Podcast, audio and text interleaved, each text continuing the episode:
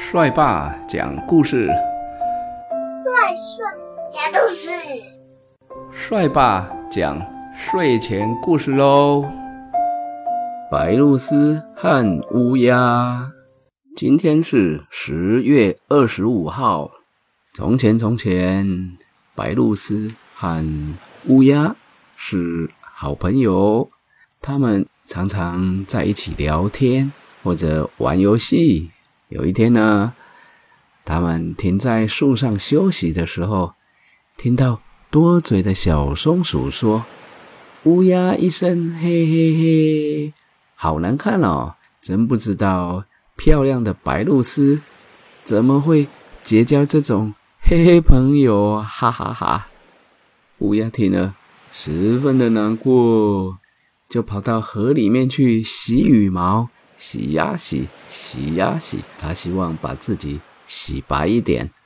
但是呢，洗了半天，身体还是黑溜溜的。白露丝呢，发现自己的好朋友被人嘲笑了，也觉得很难过。白露丝心想：“嗯，干脆我把自己染得跟黑乌鸦一样黑，这样乌鸦就不会难过了。”嗯。这听起来是一个好办法。于是呢，白露丝找到了一罐墨水，把自己的羽毛染得黑溜溜的。但是呢，下过了一阵大雨之后，它呢还是变回原来白白的样子。乌鸦和白露丝后来发现。想改变自己的外形，根本是不可能的事。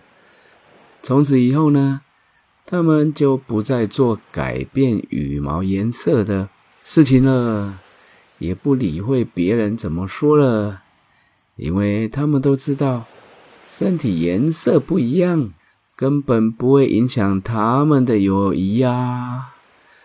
白鹭鸶和乌鸦。